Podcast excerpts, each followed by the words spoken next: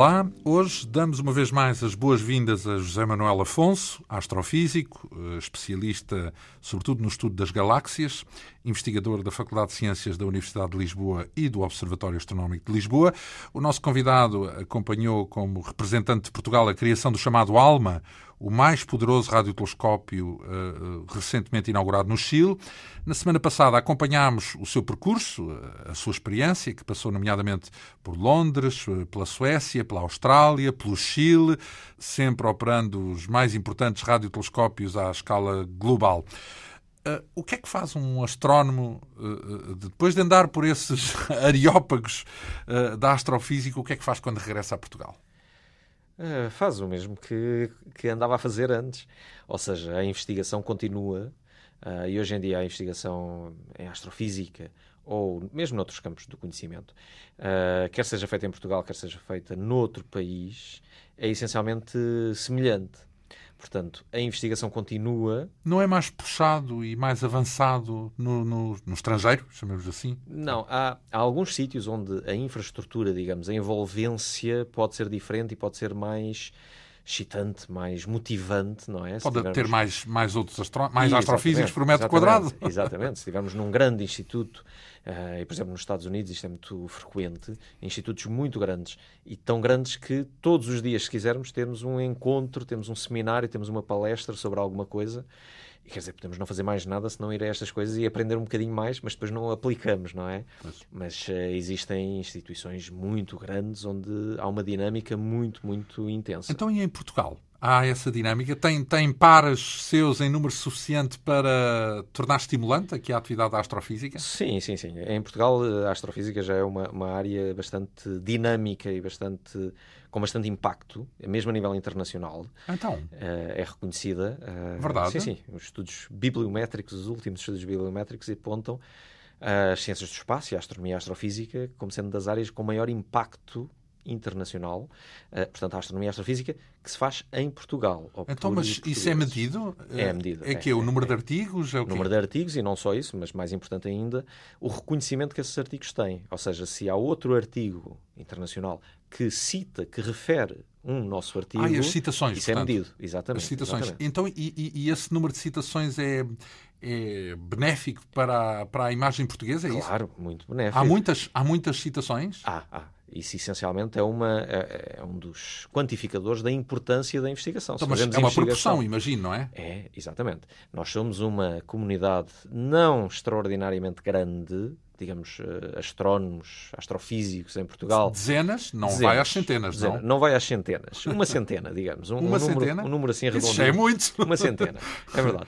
E... Tendo em conta só há um telescópio, ou, eh, dois... Não, Portanto, nem sequer, nem sequer, quer dizer, em Portugal nem é com os telescópios temos, de cá. Nem temos telescópios. Não, não, não. Claro. Uh, estamos essencialmente a usar as infraestruturas mundiais e é assim que deve ser até. Uh, mas temos já toda esta gente, toda esta massa crítica distribuída em alguns poucos centros de investigação. Uh, e, por exemplo, no caso de Lisboa, o Centro de Astronomia e Astrofísica da Universidade de Lisboa, foi possível uh, fazer crescer, por exemplo, a minha área da astrofísica extragaláctica, da formação e evolução de galáxias, nos últimos anos, e temos um ambiente já bastante dinâmico, onde é possível já criar, digamos, um esforço conjunto para quantos, analisar Quantos um astrofísicos problema. há no seu sistema, no seu departamento, vá lá? O meu grupo, digamos, Sim. de investigação uh, contabiliza sete pessoas. Então, Entre... e quantas citações é que é, assim, bom, um bom número de citações? Para uma publicação que é lançada hoje, nesta, nesta área, ao fim de um ano, se tiver 20 citações, é uma coisa já impressionante. E quantas é que. Para sete astrofísicos, é isso? Para, um... para uma publicação que envolva. Pode envolver apenas um destes, pode envolver vários destes astrofísicos. Então, e quantas citações levam uma publicação das vossas?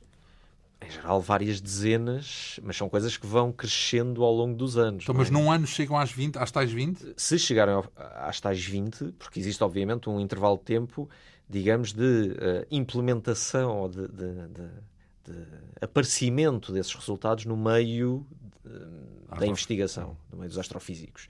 E, portanto, isso demora algum tempo.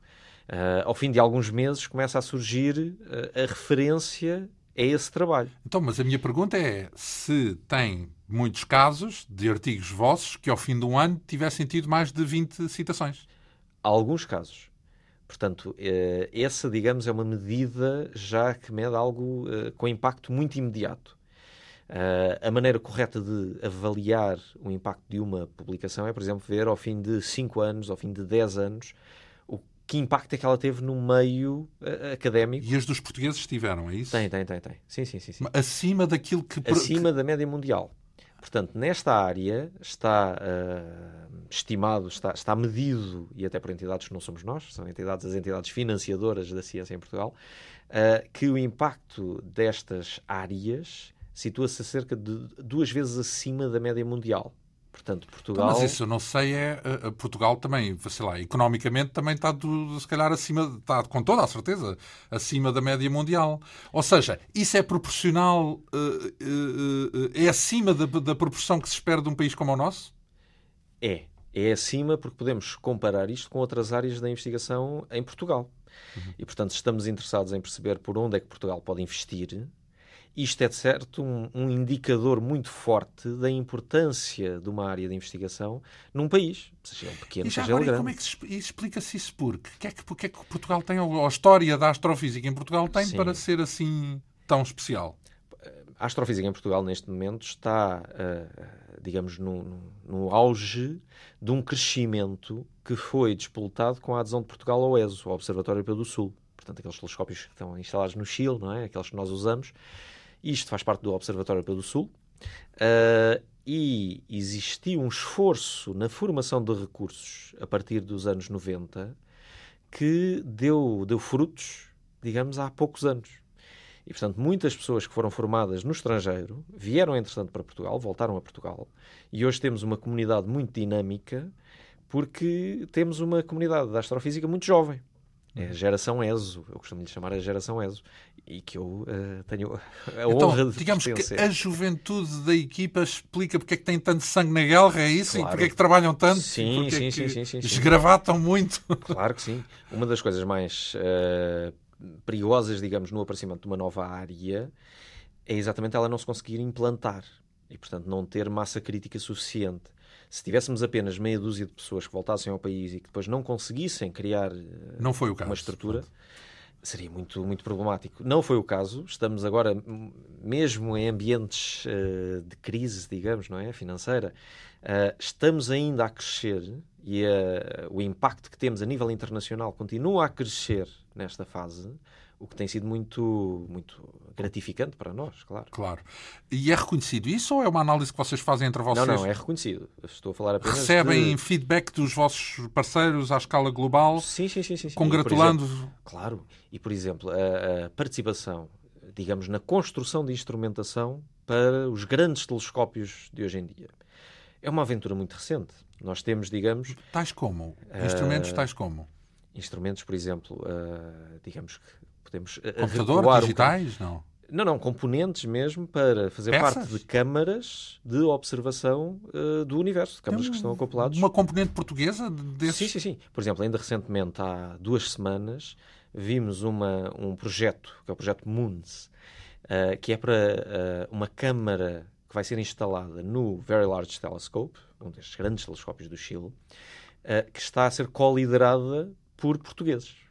E qual é a parte? Particular. É para escrever o. É para, é para uh, construir que parte de que pecinha é que vai lá estar? É para construir uns corretores da ótica que são uh, essenciais, não é? Estamos para a falar de lentes, é isso, portanto? Estamos a falar de lentes, estamos a falar do tratamento do sinal ao longo de um percurso óptico uh, para que certas imperfeições no sinal possam ser corrigidas logo dentro da, da, do instrumento e não tenham que ser depois processadas a posteriori, o que pode até nem então, ser mas possível. só em termos de comparação, bem, isto, isto, esta parte da nossa conversa pode parecer um bocadinho chauvinista, vá lá, mas uh, comparando com a Espanha, por exemplo, que é, uh, uh, uh, com os outros países da Europa, porque eu imagino que um país como a Holanda é uma vez e meia mais pois, populoso. Não, não, não. Aí, aí não temos comparação ainda. Nós somos demasiado pequenos.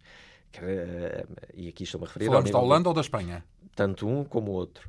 A Espanha, por exemplo, tem uma, uma comunidade de astrofísica muito numerosa e muito uh, capacitada uhum. e tem, por exemplo, telescópios próprios em, uh, nas Ilhas Canárias. Uh, com desenvolvimento muito forte também. Portanto, a Espanha tem uma história completamente diferente. Assume, é outro campeonato. É, é, é, é. E, e Nós, a Holanda também, então é comparamos claro, com a Grécia, claro. é isso? Podemos. A comparação aqui não é muito relevante, porque de facto nós temos uma comunidade em astrofísica que surge na década de 80 e na década de 90. Surge a nível de, de, de pessoas. Massa crítica, sim. De pessoas que se podem contar pelos dedos de uma mão. Uh, e portanto, só a partir daí é que nós de facto temos uma astrofísica Digamos, moderna. O que é espantoso, uh, ou melhor, digno de nota, é a evolução rápida. É, é, é isso. Portanto, e uma coisa que, por exemplo, a integração é muito... claro. dos portugueses nesse sistema. É. E a ciência uh, pode ser desenvolvida apenas com investimento em recursos humanos, não é? Vamos formar pessoas, envia-se pessoas para fora, são formadas e depois, eventualmente, podem voltar ou não. E isso aconteceu. O investimento em infraestruturas, no desenvolvimento de tecnologia de ponta, nós estamos, de facto, agora a entrar numa carruagem, digamos, da frente não temos muitas capacidades, obviamente. Não podemos construir um instrumento por nós próprios, porque é muito dispendioso, embora o ganho em termos do conhecimento tecnológico fosse também enorme.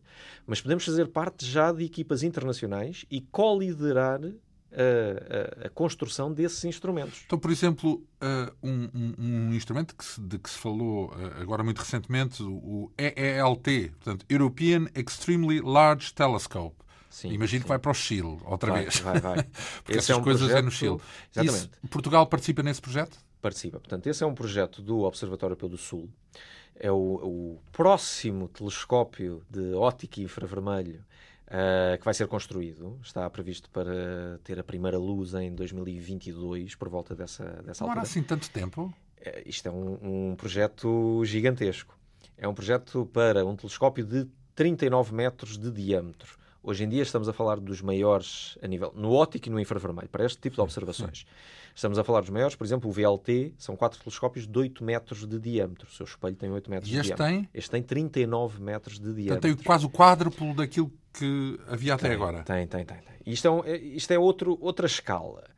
E uh, é algo que foi aprovado recentemente. A sua construção foi aprovada recentemente dentro do Observatório do Sul e Portugal, digamos, concordou com a participação uh, na construção deste instrumento, deste telescópio. Estamos a falar, mais uma vez, de peças, é isso?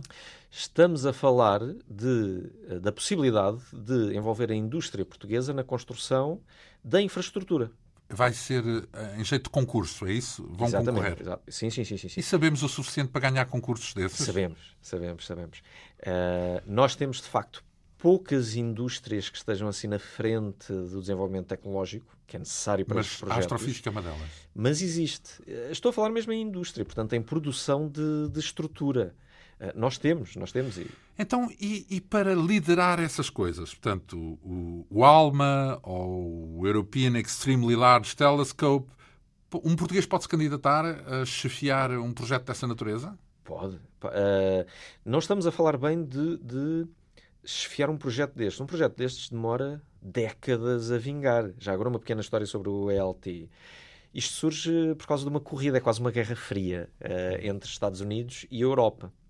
Os Estados Unidos há uh, eh, 20 anos tinham uh, projetos para grandes telescópios. Grandes telescópios são telescópios de 20 metros, 30 metros de diâmetro, telescópios ópticos em infravermelho. A Europa tinha um projeto para um telescópio de 100 metros de diâmetro. What?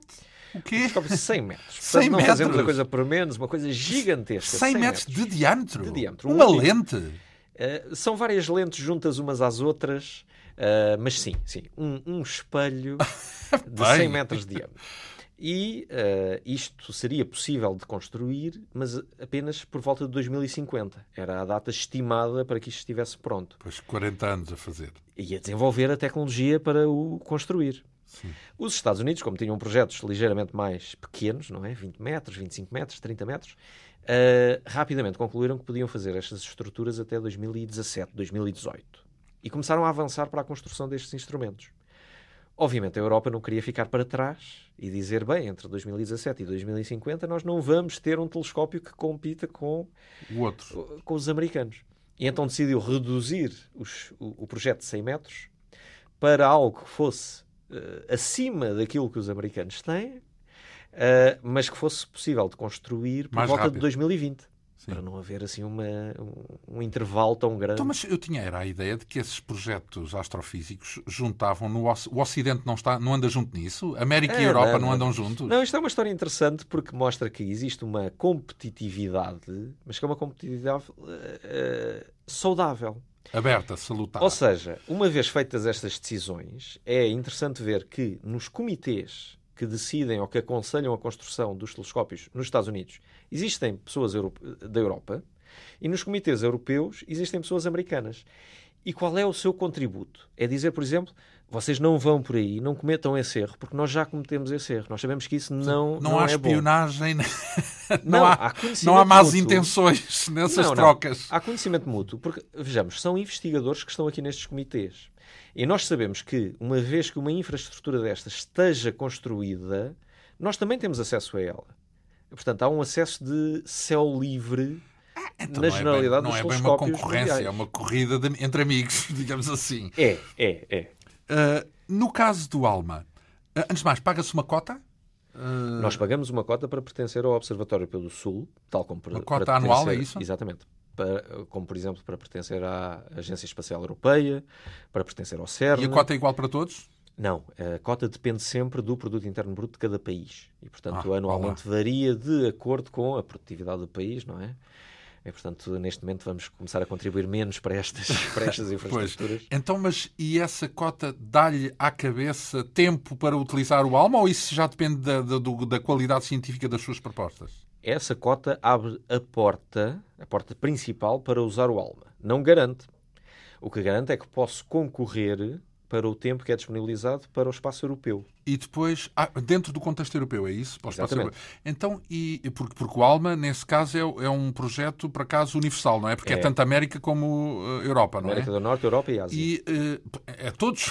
Então, é o, mundo primeiro inteiro. grande projeto global. Sim. escala global. Bem, mas também quer dizer que a concorrência é gigante, não é? É, Portanto, é, porque é. aquilo, eu imagino que o tempo disponível que há para Sim. tanto uh, astrofísico Sim, sim. deve ser muitas moscas à volta do, do mesmo pitel, não é? Do mesmo São, petisco, são, não é? são, são. Eh, nos últimos, eh, portanto, houve, houve já candidaturas para tempo do Alma eh, por, duas, por duas vezes nos últimos dois anos.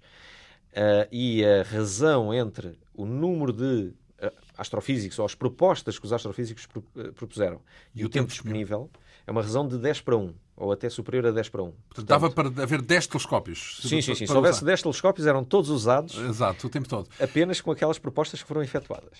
Então, isso significa que há um escrutínio, é um escrutínio que é científico. Há uma, Sim. há uma, uma, uma comissão árbitros uma- que dizem Sim. isto aqui vale a pena investigar. Há uma avaliação entre pares. E, portanto, digamos, é o melhor sistema ah, possível. Então, e nessa parte, os portugueses também vão bem? Ou seja, Vão aquilo que bem. propõem eh, tem, vencimento, tem cabimento? Tem, tem, tem, tem. Ah, Então anda-se a espreitar o quê? Agora, ou melhor, as primeiras observações do Alma são, Sim. no caso de- das propostas portuguesas, são para espreitar o quê?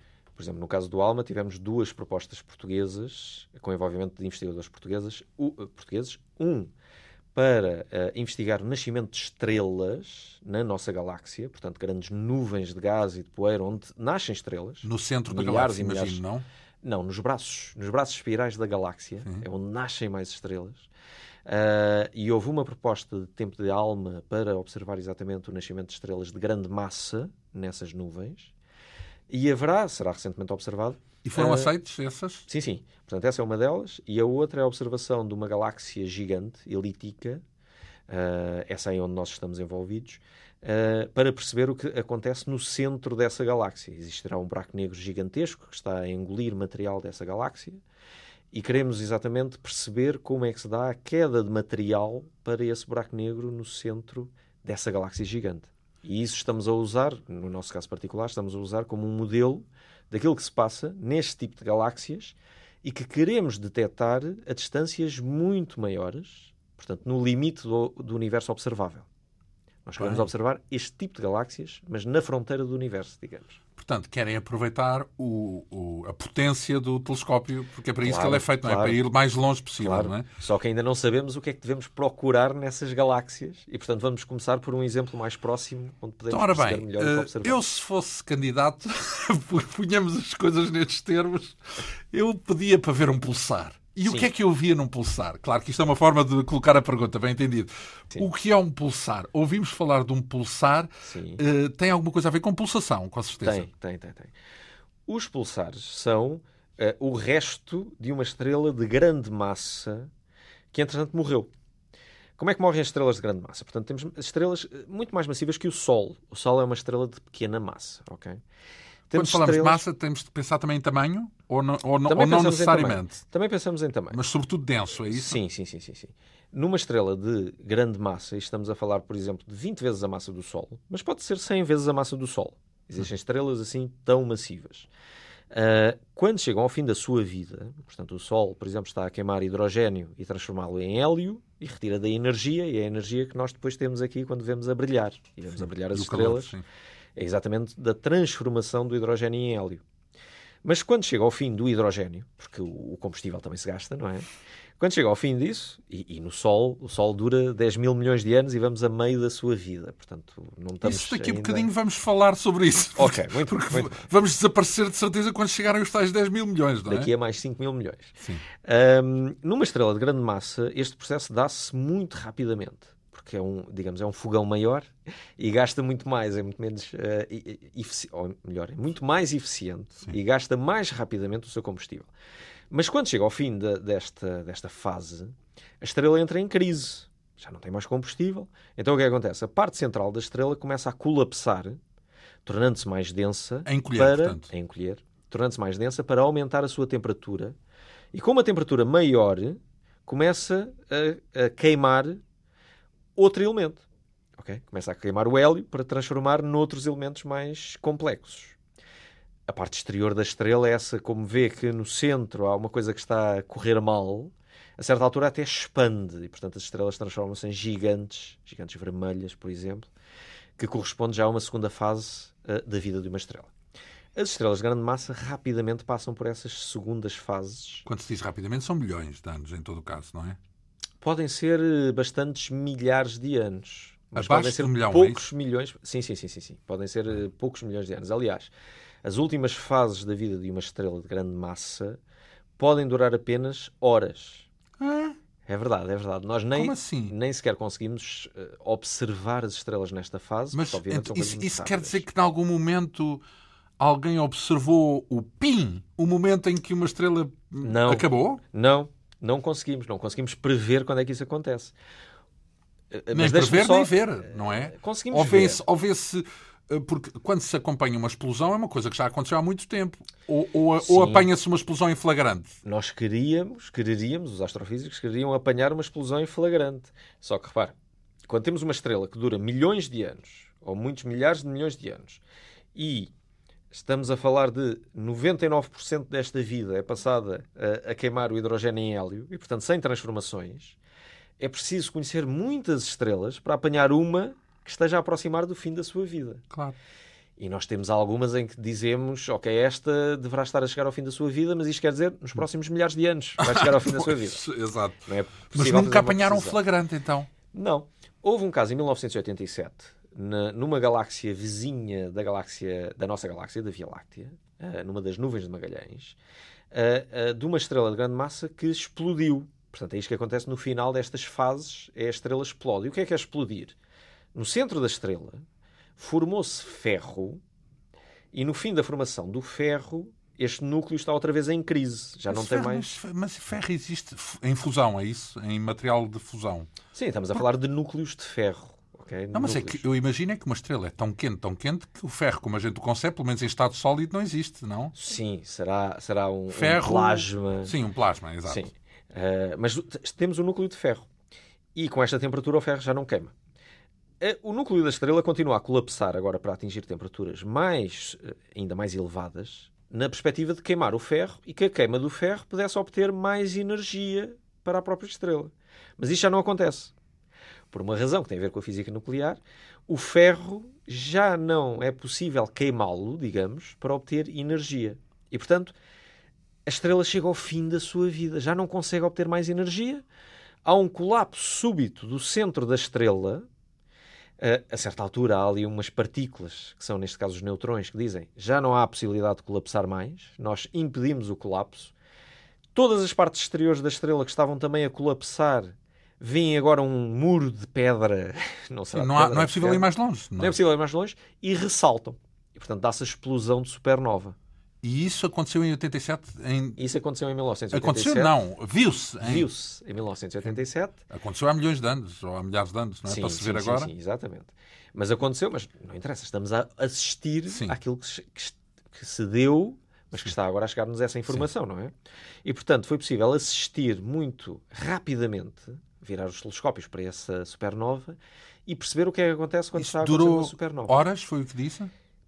As últimas fases, antes da explosão, podem durar horas e podem durar até segundos milissegundos no caso da última queima que leva à produção do ferro e, e, e digamos... Bem, por uma coisa que tem milhares de milhões de anos é brutal, de facto. É, é. Mas essas fases nós não conseguimos prever e nem conseguimos ver. Vimos então a explosão, que já é um acontecimento posterior, digamos, já é o resultado E é um caso único de observações disso. Supernovas conseguimos ver eh, por todo o universo. Mas isso já estão em curso. Exatamente. Mesmo em 1987. Não é o início, não, é o, não é a faísca que desencadeia. mas a faísca será sempre muito difícil ou mesmo impossível de observar. Porque é, é preciso apanharmos uma estrela que esteja naqueles segundos anteriores, ou digamos horas ou anos anteriores mesmo, Exato. e continuar a observá-la até a observar a faísca. Exato, é isso mesmo. Mas isto não tem muita importância, porque vemos a explosão. Vemos a explosão e foi possível, por exemplo, neste caso, que é uma estrela relativamente próxima, seguir essa explosão e ver o que é que acontece. Ainda hoje há estudos feitos sobre esta estrela. E a explosão ainda há de estar a ter o seu efeito, com está. certeza. Todo o material está a expandir, vamos vendo este material a expandir à volta da estrela. E desaparece completamente a estrela?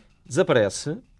Todo este material que está à volta tem elementos pesados, aqueles elementos que nós temos, por exemplo, o carbono, o oxigênio, Sim.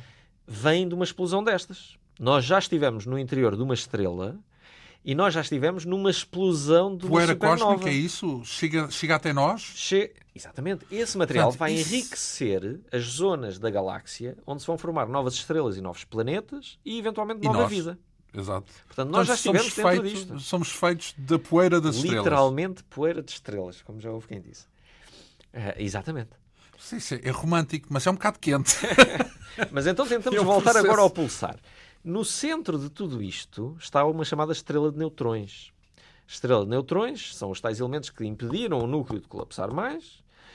Esse, esse, esse corpo de alguns quilómetros de dimensão. Só? Só alguns quilómetros de dimensão. É daquelas coisas que uma colher de chá deixávamos cair aqui e aquele material passava a terra de um lado ao outro e continuava de, assim. De tão denso, de é tão isso? denso, exatamente. Tão pesado que seria. Aqui. É, é, é impossível imaginar isto.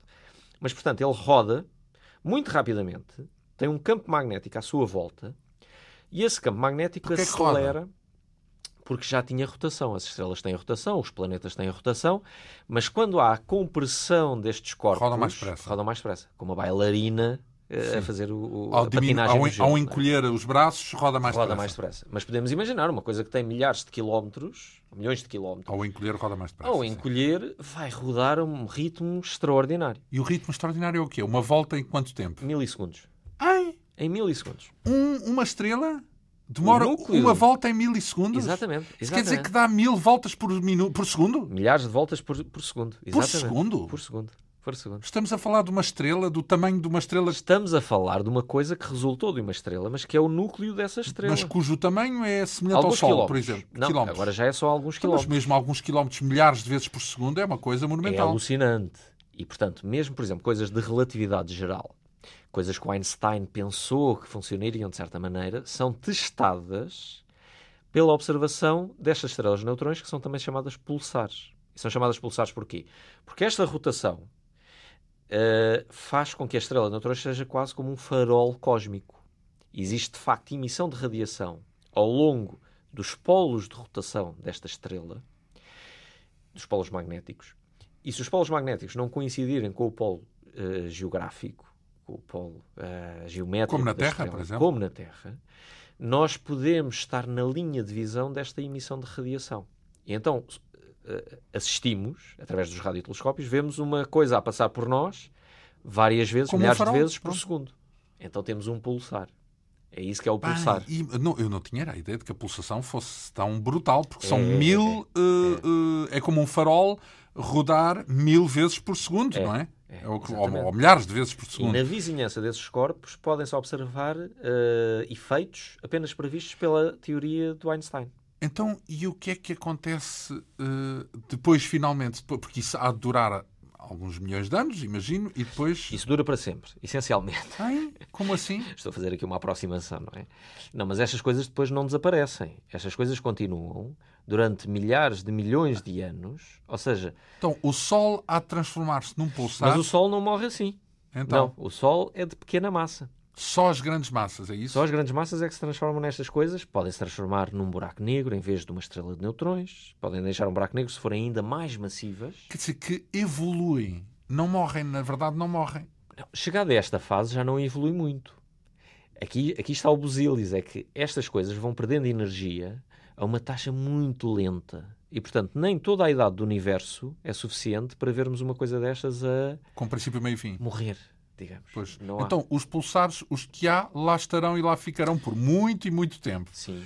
sim. Uh, se eu quisesse seguir a minha curiosidade mais à volta do léxico do que da realidade e quisesse espreitar um quasar, que é outra expressão que existe na astrofísica, é, é o quê, um quasar?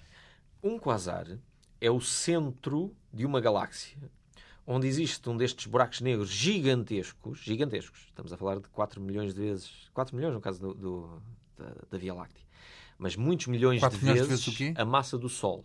Portanto, vários milhões de vezes a massa do Sol. Pode ser muito mais, pode ser milhares de milhões de vezes a massa do Sol. Uh, no caso dos quasares, lá está. Se este buraco negro, no, no centro de uma galáxia, for uh, tão maciço, tão, tão massivo, tão massivo, que chega a milhares de milhões de vezes a massa de uma estrela, tipo Sol, uh, pode também manifestar-se por uma violência descomunal, quando cai material para dentro desse buraco negro. E nós conseguimos ver estes corpos, porque são extraordinariamente brilhantes, até às distâncias mais longínquas no universo. E, portanto, primeiro percebeu-se que era uma coisa, parecia uma estrela. Começou-se a, a, perceber que eram coisas que estavam fora da nossa galáxia são coisas que podem estar, estão entre aquelas que estão mais distantes no universo conhecido e que nós detectamos porque são extraordinariamente brilhantes. E, por exemplo, com o telescópio espacial Hubble, já há quase 20 anos, foi possível perceber que estes quasares habitam dentro de galáxias. Então, de facto, estamos a ver o pontinho que é o centro da galáxia, dentro, mas existe dentro, uma galáxia. Dentro, no meio. No meio, no centro. No centro. No centro.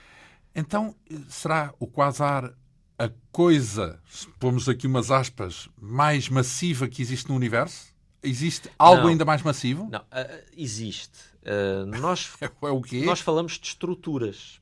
Nós estamos aqui a falar de algo, por exemplo, uma galáxia. Uma galáxia é um conjunto de estrelas, e este buraco negro no centro, tudo bem, mas é um conjunto de estrelas e gás, é uma estrutura. Mas as galáxias reúnem-se em estruturas ainda maiores, em enxames de galáxias.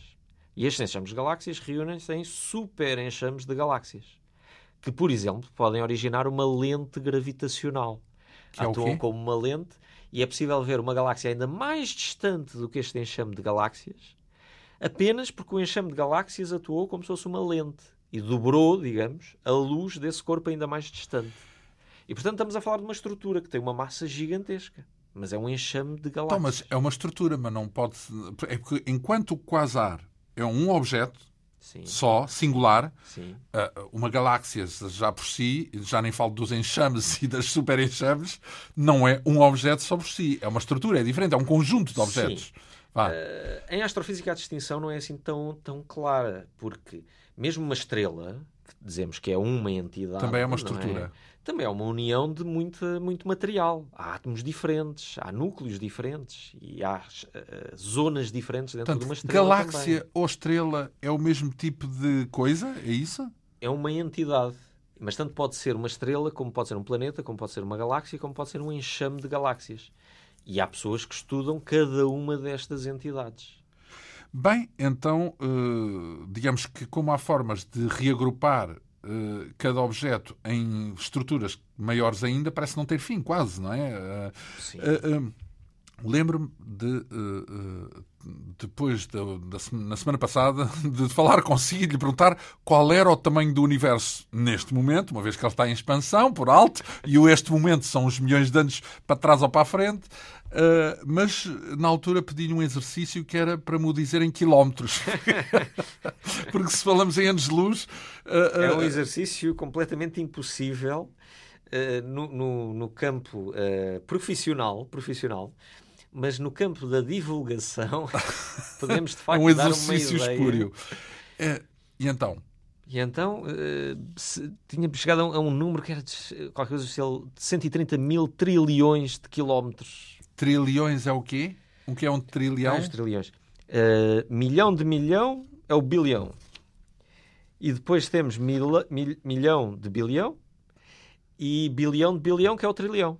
Então são o trilhão são uh, estamos aqui a falar 18 zeros. 18 zeros acho que sim acho que 18, 18 zeros. 30 mil 18, com mais 18 zeros. Exatamente, exatamente. Uh, de trilhões de quilómetros. Não são quantidades que não não não, não adianta falar em quilómetros. Não, não, não, então uh, de resto há uma medida que nem sequer é ainda mais do que anos luz salvo erro não é Uh, quais são as medidas, quais são as unidades não, de medida? Podemos falar de anos-luz, podemos falar de parsec, por exemplo. O parsec é o quê? Mas o parsec são, é cerca de... Podemos pensar num parsec como sendo a distância média de estrelas, entre estrelas, na localização do Sol. Okay? É uma distância média entre estrelas. Portanto, é uma distância típica entre estrelas na vizinhança do Sol. Ah, isso é minúsculo, São cerca então. de 3, 3 qualquer coisa E quando se fala em, em, em, separação entre galáxias, qual é a unidade? Mas aí falamos em megaparsecs, em milhões de parsecs, em gigaparsecs, em milhares de milhões de parsecs. Enfim, a desmultiplicação habitual. Então, vamos cá voltar ao nosso tópico quente, porque se me diz que o Sol e acho que é uma evidência, nasceu, há de morrer, agora vai a meio, dura mais 5 mil milhões, uh, haveremos de desaparecer, é seguro. Sim, sim, sim, sim. É certo. Eu espero que não.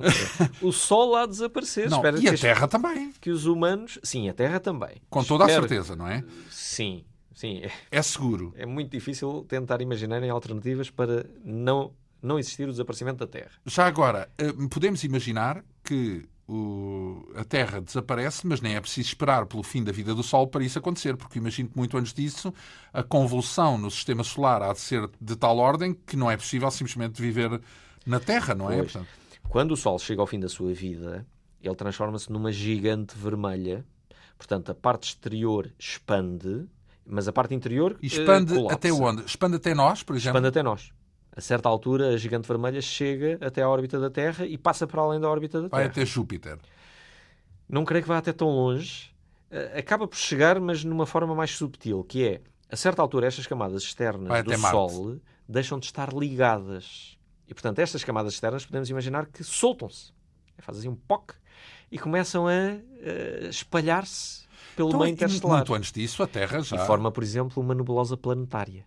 Isto também é um, é, são coisas conhecidas no céu. Há nebulosas planetárias que não têm a ver com planetas, mas são a morte de estrelas tipo Sol. Mas vamos lá ver. Uh, uh, uh, isso é no fim da vida do Sol, lá para aí, nos últimos milhões de anos.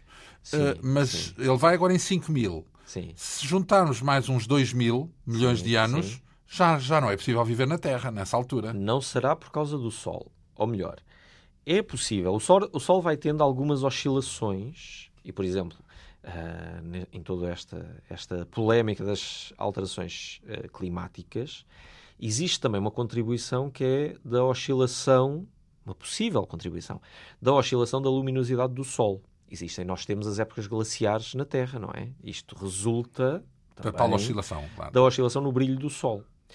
Isto vai continuar a acontecer. Portanto, oscilações de temperatura na Terra devido ao Sol continuarão a acontecer. Podem ser extremas, não pensamos que uh, é muito provável que sejam, mas existem oscilações de facto. Mas, mas para lá Sol. dessas oscilações, quando começar o processo de vá lá da terceira idade do Sol, sim, sim, sim, quando ele começar o seu movimento de expansão, que há de acontecer antes da explosão aos 10 mil milhões de anos. Mas aí são mais 5 mil milhões de anos. Mais Ou 5 seja, mil? nos próximos Então é 5 agora. mil milhões de anos, uh, o Sol permanece mais ou menos estável, Estável. como está agora. Ah, quer dizer que o fim é súbito, tendo em conta a escala do tempo, é isso? É, é, é, é. Sim, sim, sim. sim. Não, não começa a, pouco e pouco a aumentar. e- Começa. Se houver pessoas, humanos, nessa altura, eles veem uma transição muito gradual, não é? Isto são escalas de tempo de milhares de anos ou de milhões de anos mesmo. Claro. Então, mas seja como for, uma coisa é certa: é, das duas, uma, ou a humanidade desaparece antes disso, desaparece, Sim, ou então é o espaço, é para onde tem que ir, é, é a única safa. é. E, é e hoje imaginamos que é possível viver no espaço? Imaginamos que sim. Há já várias experiências, quer dizer, temos uma que é a Estação Espacial eh, Então, mas essa depende do. Sol. Se o Sol explodir, tem que ser um Claro. espaço sideral, Claro. extrasolar, não é? Extrasistema. claro. É Imagina-se, eh, portanto, os cientistas adivinham como possível a forma de subsistir no, no vazio, porque a estrela mais próxima está a quanto? A 4 anos de Cerca luz. de 13, 13 e qualquer coisa, sim. Pronto, 4 anos de luz. Isso, a gente, uma nave, por mais rápida que seja, não chegamos lá antes de umas centenas de anos. Não é? Ou mais. Ou mais, ou milhares de anos, é isso. Sim. Significa que só é possível imaginar eh, a continuidade do homem se ele souber viver no espaço vazio. Não é dentro do sistema solar, nem é com uma estrelinha ao pé. Sim. Não vamos poder imaginar, por exemplo, viver do calor do sol com painéis solares. com painéis solares. Pois, Estamos a falar de tecnologias que ainda não existem. Certo. Mas já existe investigação nessa área. Não, no fundo, a minha pergunta não é se a tecnologia, nem vou por aí, porque isso há de aparecer. A pergunta é se há qualquer coisa entre uma coisa e outra, portanto, entre uma estrela como o Sol e a sua estrela mais próxima, se no caminho há bombas de gasolina. No sentido, eu estou-me a rir, mas é no sentido literal. Ou seja, se há, por exemplo, oxigênio, se há, por exemplo, água, porque já, já já vi escrito alguns sim. que existe água no espaço, não é? Sim, mas não será por aí. É demasiado eh, dispersa para ser possível. Quer dizer, teríamos que viajar mais do que 3 anos de luz Então, mas para há conseguirmos. oxigênio, por exemplo? Não, não há. Pronto, vamos imaginar Não que há não oxigênio? O que, é que há, Existem, o que é que há existem. entre as estrelas? Não, existem átomos, existem átomos, mas se formos daqui até à próxima estrela, se calhar enchíamos assim uma caixinha com 14 oxigênio. átomos. Não É é, o suficiente, não é o suficiente. Mas existem métodos de produzir isso. Existem formas de reciclar os gases que respiramos, por exemplo. Isso já é uma tecnologia conhecida na, na- nos, nas, Ah, nos mas vai-vens espaciais. é isso, sem nenhuma ajudinha. Exatamente, exatamente. Sem sol, sem luz, sem sim, nada. Sim, sim. Existem experiências, já experiências biosfera, que tentam exatamente eh, conceber um ambiente totalmente fechado, sem trocas com o exterior, e ter humanos a viver lá. Pode ter luz. Nós podemos ter eh, facilmente, digamos, Não, luz de uma fora. fonte de energia. Não é preciso ter luz de fora, é preciso ter uma fonte de energia que possa produzir essa luz. E neste momento essa fonte de energia está centrada nas Mas tecnologias eu, nucleares. aqui para nós eu diria que isso é impossível porque o homem, ao fazer o seu esforço para, fi- para estar vivo, há de dissipar energia, nem que seja energia Claro. cinética, basta mexer-se. Claro que sim. Mas Então, imaginemos que temos uma Há de pilha. gastar energia. Sim, mas se tivermos uma pilha, temos uma fonte de energia durante algum tempo. Correto. até ela depois? se, se acabar. Pois aí é que está o problema. Ah, falamos de energia nuclear? É falamos isso? de energia nuclear, falamos Então, mas e energia nuclear eh, eh, fria? Tinha que ser fria, não é verdade? exatamente.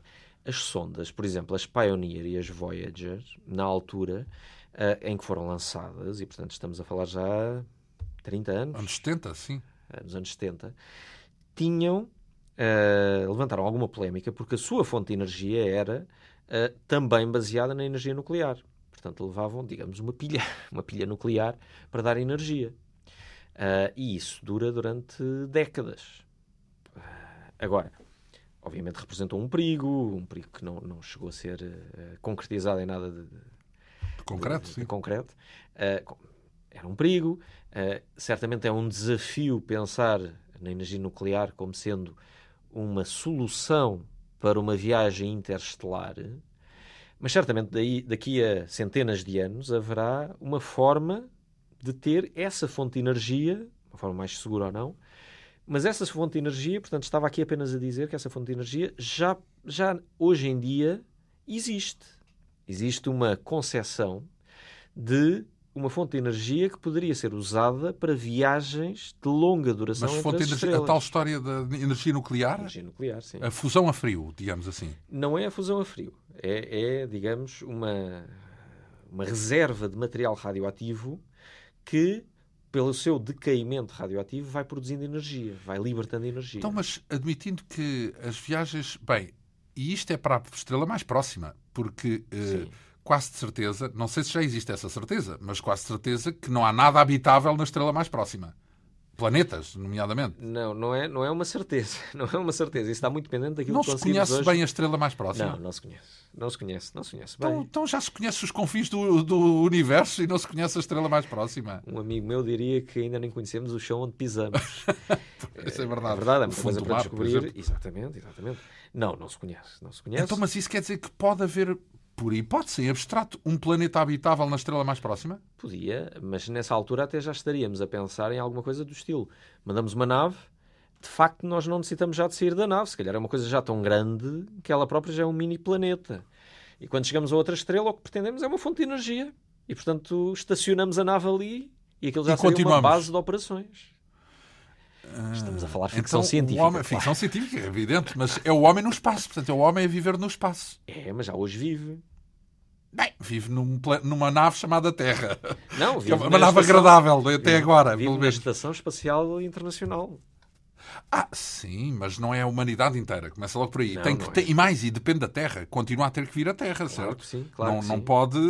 E mais, e do Sol. Está dependente do Sol Depende. também. Sem o Sol Exatamente. não haveria vida. Exatamente. Neste momento. Por isso é que eu pergunto: viver milhares de anos entre uma estrela e outra, sem estrela nenhuma ao pé, sem a luz que pudesse alimentar. É a fonte de energia que é o problema. O problema é a fonte de energia. Só, só estou a ver uma fonte que possa durar isso tudo e que hoje ninguém gosta dela, que é a energia nuclear. Pois, e mesmo assim. E mesmo assim pode seria... não chegar. Exato. É... E depois, uh, também ainda há aquela questão que, admitindo que há uma boa probabilidade de haver uh, vida uh, por aí nas galáxias, e em especial até na nossa galáxia, porque há uma boa probabilidade de haver estrelas iguais ao Sol e planetas iguais à Terra, digamos sim, assim. Sim, sim. Uh, porque... Já há quase, já, já quase que estamos uh, a descobrir planetas iguais à Terra. Sim, iguais, uh, não tenho a A certeza. diferença já não é muita. Em termos de massas, obviamente, neste sim. momento os astrofísicos apenas conseguem medir a massa de um planeta e neste momento já há planetas que são muito semelhantes à Terra em termos de massa. E semelhantes é o quê? Falamos... Semelhantes em termos de massa. Portanto, Isso. Temos que esperar mais 10, 20 anos e, por exemplo, aquele projeto ELT, o European Extremely Large Telescope, vai permitir estudar a atmosfera desses planetas. E quando conseguirmos estudar a atmosfera desses planetas, portanto, daqui a 15 anos, saberemos se têm elementos químicos semelhantes à atmosfera da Terra. Uhum. Uh, mas, uh, por outro lado, se esses planetas uh, forem uma réplica da Terra, até é bem possível que tenha uma diferença em relação à Terra, vamos considerar de 2 milhões de anos, pronto. Uh, que é simples e é fácil de conceber, porque se a Terra tem 4 mil milhões, basta 4 mil e 2. Exatamente, 4 mil e 2. Mas uh, imagina o que é aqui a nossa Terra daqui a 2 milhões de anos. Há de ser muito mais desenvolvida do que é hoje, sim, de existir o homem. Uh, ou, e se tomar o mesmo caminho que tomou até agora, isso quer dizer que nós podemos chegar a um planeta com formas de vida ou muito mais rudimentares, tipo só bactérias, por hipótese, ou, equivalente. Ou muito mais avançadas. Ou muitíssimo mais avançadas. o equivalente é... à nossa Terra, mas daqui a milhões de anos. Sim, sim. O caminho das estrelas, estamos a falar do Star Trek, não é? Sim. É baseado exatamente nesta, neste pensamento.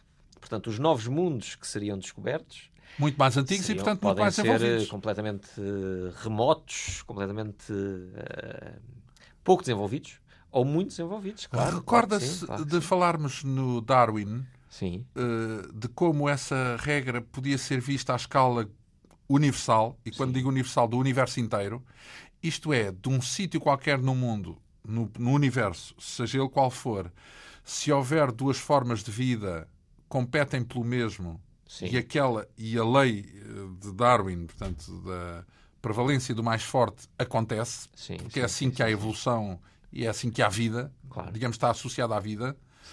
Uh, isso quer dizer que essa regra da competição que é observada todos os dias no mundo selvagem, no mundo animal, não é? Dos, dos leões a comerem as zebras e, de, e, o homem também, que foi predador o tempo todo e continua a ser Sim. predador e continua a dominar as outras espécies todas.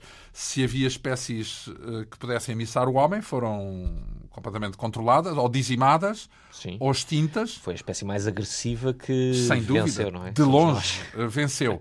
Mas, por exemplo, não era, não era imaginável que o homem tivesse aí outra espécie a competir e que vivessem pacificamente uma ao lado da outra.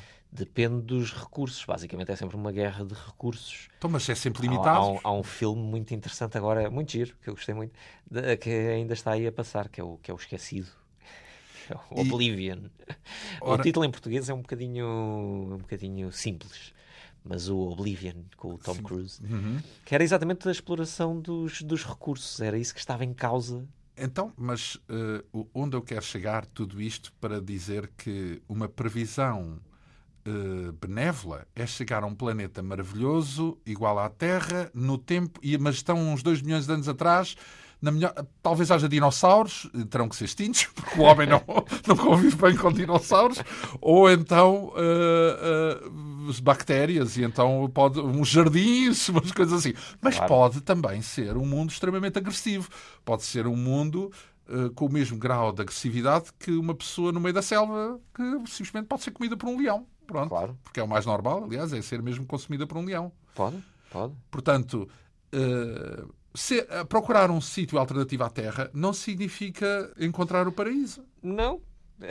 Mas, novamente, todas as hipóteses são, são possíveis. Nunca pensou em termos de vida extraterrestre? Já, já, já, já pensei. E imaginou o que é que era possível encontrar por esse mundo fora ou ficou-se pelos filmes? Não. Uh, Fiquei-me por pensar se era possível comunicar com, com vida extraterrestre. Quando nós estamos a falar disto, uh, eu não acredito que nós tenhamos extraterrestres ou que já tenhamos sido visitados por ETs. Mas acredito que a vida fora da Terra existe. Portanto, isto é Mas apenas vida uma questão... É, pode ser as tais bactérias. Pode é? ser, pode ser. Mas também pode existir a vida inteligente. Acho muito provável que exista e, não acredito é que ela acha que não tem capacidade para se visitarem uns aos outros. É o isso? problema é esse, que nós já tivemos aqui nos últimos minutos a falar. Esse é que é o problema. Como fazer as viagens interestelares e depois em tempos, em tempos úteis. Porque nós estamos a falar de viagens que demorariam, para nós, com a tecnologia que temos, milhares de milhões de anos ou, ou com uma tecnologia que permitisse velocidades muito maiores, pelo menos milhares de anos demoraria a chegar à estrela mais próxima. noção de que as, as, naves no vazio podem dar a velocidades incríveis, não é? Depende se tem energia para acelerar até essas velocidades. Portanto, o problema é atingir essa velocidade. Então, Depois, mas uma vez atingida, atrito, fica... Fica, fica. Mas essa velocidade é sempre uma fração ínfima da velocidade da luz. É muito complicado por uma, uma, uma nave a viajar a uma velocidade muito elevada as Voyager e as Pioneer mostram-nos, quer dizer, estão, são os, os, os, objetos ou as naves mais rápidas que já construímos e nem sequer ainda saíram do sistema solar. Pois, mas se calhar fora do sistema solar andam mais depressa porque é, é igual, o... é igual. Mesmo é? dentro do sistema solar não há atrito, não há muito mais atrito do que fora do sistema solar. O meio interestelar não é mais vazio o meio interestelar. É mais vazio, mas à escala de uma sonda, de uma nave, é basicamente o mesmo. Eles não encontram mais material por causa disso. Ora bem, descendo à Terra à e ao mundo do seu ofício, porque estávamos aqui já, na verdade, completamente fora da astrofísica. Ficção científica. Na é total ficção científica e romance, ou talvez cinema. O que é que é plausível descobrir com um grande radiotelescópio nos tempos mais próximos? Qual é aquele objetivo que José Manuel Afonso, com um bom equipamento, gostaria de alcançar? O nosso objetivo é uh, descobrir as primeiras galáxias. Ou os primeiros buracos negros no universo. Então, mas isso já não se descobriu? Não, não, não, não. não. Nós, nós observamos galáxias já bastante evoluídas. Mesmo aqueles objetos mais distantes, ou seja, cuja luz demorou mais tempo a chegar até nós, e portanto estão, ou estamos a vê-los como eram quando o universo era jovem, já são objetos muito evoluídos. Já têm, por exemplo, poeira. Poeira demora tempo a produzir e é preciso estrelas para produzir poeira, pensamos nós. Portanto, neste momento, nós não, não conhecemos galáxias, não vou chamar pristinas, mas galáxias muito originais, muito jovens, galáxias bebés. Vemos mesmo galáxias em formação ainda, em construção, mas que já têm constituintes que tiveram que passar por dentro de estrelas anteriores. Porque não há um começo, digamos assim, ainda. Ainda não foi descoberto um começo. E eu devia até corrigir. Nós temos, de facto, com os radiotelescópios, a indicação de certas galáxias que não conseguimos estudar, e daí o interesse, por exemplo, do ALMA, porque é o primeiro telescópio que nos vai dar a possibilidade de estudar essas galáxias. E essas galáxias, esses pontinhos no céu que vemos com outros radiotelescópios, não sabemos o que são, mas pensamos que podem ser, ou podem estar entre as primeiras galáxias. Porque é possível detectá-los. Por aquilo que nós conhecemos hoje, nós fazemos as contas e dizemos: se existe uma galáxia nesta fase do universo, nesta fase inicial do universo, e a brilhar desta forma, nós já conseguimos detectá-la. Não conseguimos é perceber o que é que estamos a ver. E, portanto, nós temos alguns destes objetos que agora, com o ALMA, esperamos ser possível caracterizá-los. Mais, mais pixel. Tem que aumentar o número dos pixels. Nem é tanto uma questão do número de pixels, é, é uma questão daquele pixel dar informação suficiente. Porque se mesmo se só, só houver um pixel, eu tenho acesso à luz que está a atingir esse pixel. E se eu for capaz de detectar essa luz, se for em quantidade suficiente, eu sou capaz de decompô-la e perceber se há ali oxigênio, se há magnésio, se há carbono. Ora bem, isso é com um instrumento, não é? Sim. Mas regressando agora ao àquilo que se pode almejar a olho nu, digamos assim, quando olha para o céu, porque uh, quando olha para o céu, sai de casa, não, não se vê olhar para o céu como um astrofísico? Quer dizer, não liga nenhum não. ao céu natural? Ou liga. Ligo, ligo, porque continua a ser muito belo, não é? Um... O, que é que, o, que é que, o que é que se aprende olhando o céu? aprende-se a pequenez do ser humano e a, o caráter extraordinário que é conseguirmos estudar aqueles pontos de luz e para além daqueles pontos de luz. Eu acho que olhar para o céu, e especialmente se for fora da cidade, mesmo dentro da cidade consegue-se, mas temos meia dúzia de pontos no céu. Mas fora da cidade nós temos uma imensidão de luz. No Alentejo. E, por exemplo, no Chile, nos, onde estão os observatórios, nós uh, conseguimos andar à luz das estrelas, à luz da Via Láctea, Sim, não é? Que é uma coisa impressionante e olhar para um céu destes e pensar: nós somos verdadeiramente menos do que uma cabeça de alfinete nesta coisa toda.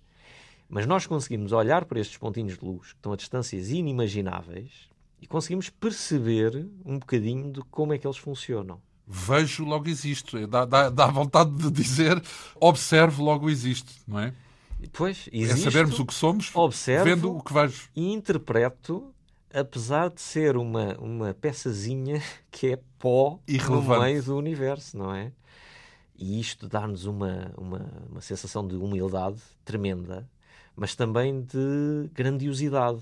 Porque Sorte, somos uma, uma poeirazinha que consegue ver muito para além da sua, da sua esfera de influência, não é? A astrofísica dá-nos acesso ao universo.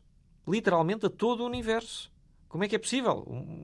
Uma coisinha chamada vida, não é? Uma vida eh, que somos nós. É um benefício uh, gigante esse dia a dia que uh, José Manuel Afonso experimenta na sua qualidade de astrofísico e é um benefício nosso poder contar consigo também aqui na rádio. Obrigado. Este périplo, não só pelo seu percurso científico, mas sobretudo pelo universo das estrelas, das galáxias, que tanto tem sido explorado por si e pelos astrofísicos nos últimos tempos. O nosso convidado é uma referência na área da astrofísica em Portugal, dirige nomeadamente o Centro de Astronomia e Astrofísica da Universidade de Lisboa. Agradeço esta sua múltipla uh, vinda aqui à Quinta Essência. Foi um prazer. José Manuel Afonso, eh, num programa que teve a assistência técnica da Ana Almeida, produção, realização e apresentação de João Almeida. Obrigado pela atenção. Regressamos dois a oito dias.